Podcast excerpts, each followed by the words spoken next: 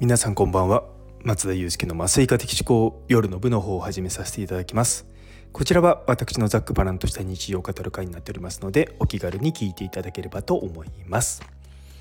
というところで久々のですね病院勤務でした。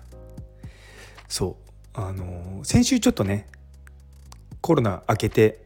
でちょっとだけ勤務してそしたらすぐまた学会があったのででさらに3連休だったこともあってなんか全然働いてないような気がしましたけれども。まあ疲れますね。そう。まあでもいろいろとこう仕事でアップデートしなきゃいけないところがいくつかあってですね。それを今日はちょこちょこと書類仕事を合間合間にやっておりました。あのー、結構まあ大学病院だと何も言わなかったら何も変わらないんですけど何か変えようとするとですね結構大変なんですよね。実は帝王切開の後の当日から食事を始めようって言っていろいろとものを調整してたんですけどももう産婦人科の先生からも大反対にあったって言われてまあねまあそういう新しいことに対してこう反対する人がいるのはもう想定の範囲内なのでああそうですかそうですかとか思いながらどうやっていこうかなと思います。あのー、結局ですね「お前ら変われ!」って言ってもですね人って変わらないんですよ。で自分たちが変わっていかなきゃいけないっていうふうにまず動機づけるっていうのが実はすごく大事なんですよね。でうちの産婦人科の先生たちやっぱりすっごく忙しいのでやっぱりそういった変わるとか何か変えるとかその自発的にねやることが、まあ、全くないわけじゃないんですけども、まあ、あんまり多くはないんですよ。なので、まあ、そこはもう僕も見てて分かるので、まあ、それをねいやあんたらそれだからダメなんだみたいなことは言わないですけどもまあ正直な話もったいないなって思うんですよね。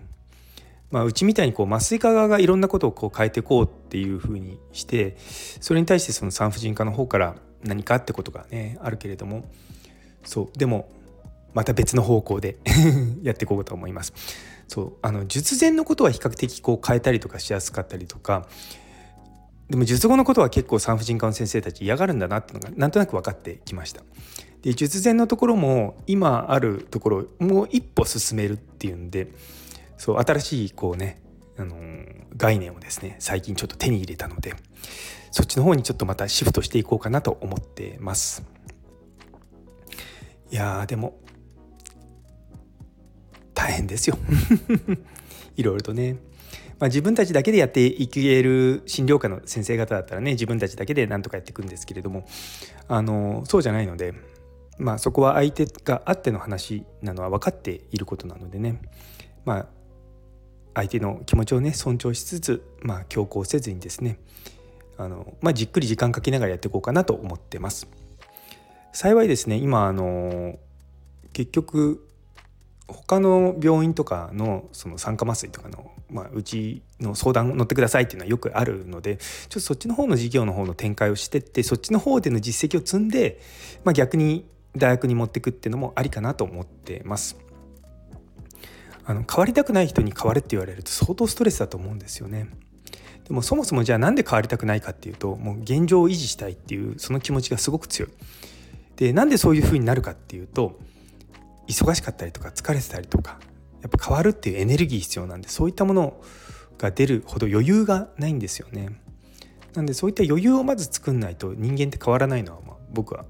身にしめて分かってるのでそうだからまあ仕方ないなって思います。まずはですね実は余裕を作るっていうところから始まるんですけどもその余裕がもともとない人たち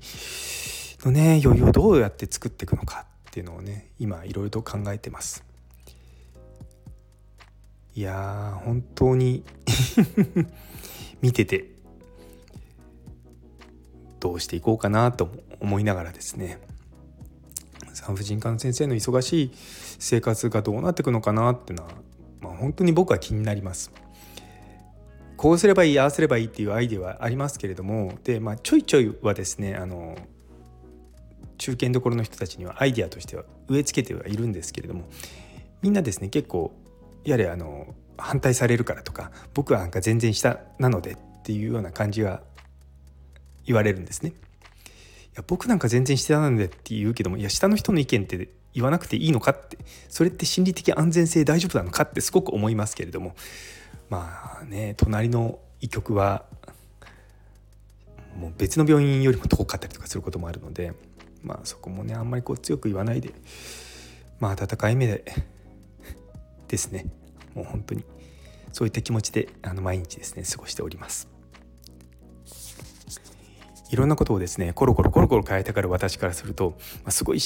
もどかしい部分も昔はあったんですけども最近はもうあそうですかと思って私別のことやろうと思ってやっていこうと思います。